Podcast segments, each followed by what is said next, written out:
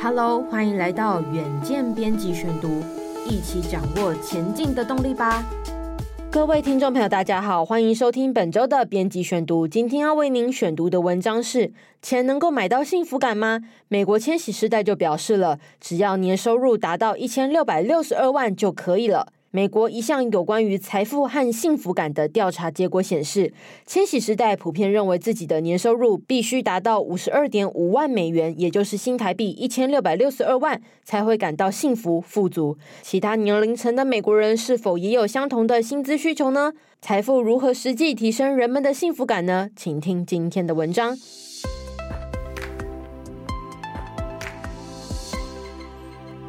有一家美国金融服务公司今年八月与上市咨询机构哈里斯一同针对两千三十四名十七岁及以上的美国人进行问卷调查。日前发表的结果显示，大约六成的受访者认同钱可以买到幸福这样的一个观点，而且有超过七成的受访者也表示，钱能够解决困扰他们多时的生活难题。那究竟幸福值多少钱呢？受访者给出的答案是：平均总价值一百二十万美元的资产，二十八点四万美元的年收入。这个调查的结果也显示，男性受访者的理想薪资为三十八点一万美元，远高于女性受访者所提出的十八点三万美元。然而，根据财经新闻网市场观察报道，美国国人去年年薪中位数只有五万美元。远低于问卷调查受访者所提出的理想薪资，而美国近期通货膨胀率居高不下，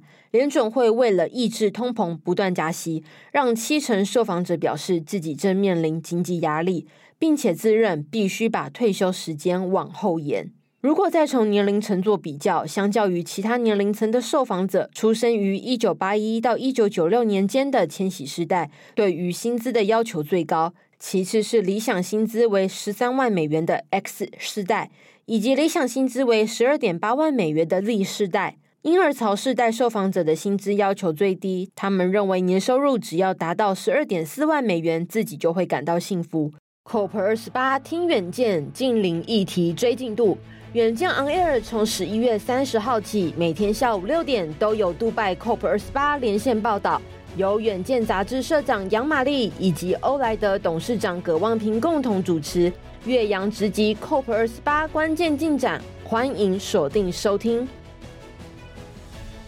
如此看来呢，千禧世代渴望获得五十二点五万美元的年收入，比其他年龄层受访者所提出的理想收入高出近五倍，这是否为不切实际的幻想呢？外国媒体《商业内幕》他就指出了，著名经济学家、诺贝尔经济学奖得主康纳曼以及宾州大学华顿商学院经济学家基林斯沃斯，今年三月呢就曾经联手发表一项研究，结果显示，对于一般民众而言，收入越高，幸福感确实就越高，而收入增加的上限正好就是五十万美元。一旦跨越五十万美元的门槛，人们的幸福感就不会再随着收入同步增加。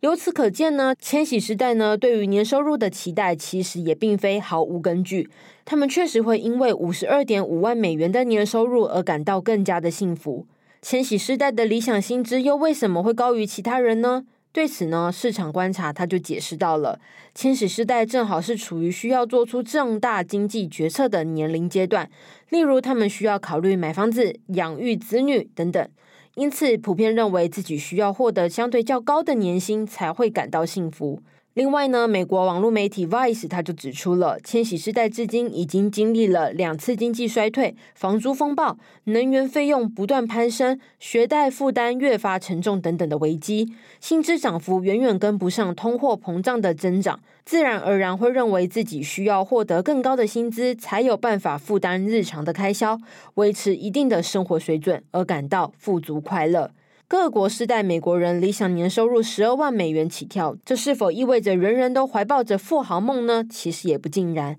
哈里斯问卷调查结果显示，大多数的受访者并没有立志成为百万、亿万富翁，他们为自己立下的理财相关目标，主要就是能够及时缴付生活费以及账单，或者是不要负债。而且不需要瞻前顾后，一定要拥有自己的房子等等。超过八成的受访者认为，只要他们无需在经济上依赖他人，经济能力足以应付突发状况，就已经称得上是幸福富足的境界了。值得关注的是呢，对于超过六成的千禧世代受访者来说，幸福富足也意味着他们可以毫无顾虑地享受其中的小确幸。例如呢，他们愿意每天花费七美元买一杯自己喜欢喝的咖啡，因为这杯咖啡呢，能够让他们感受到快乐。最后，哈里斯问卷调查报告强调了，无论属于哪一个年龄层，超过七成的受访者相信制定明确的理财计划能够让他们感到幸福。因此，确保民众可以获得理财相关资讯也显得格外的重要。以上就是今天的编辑选读。如果你喜欢原匠 Air，欢迎赞助或是留言给我们。如果想了解更多细节，欢迎参考资讯栏的连接。最后，请每周锁定远见 Air，帮我们刷五星评价，让更多人知道我们在这里陪你轻松聊财经产业国际大小事。下次再见，拜拜。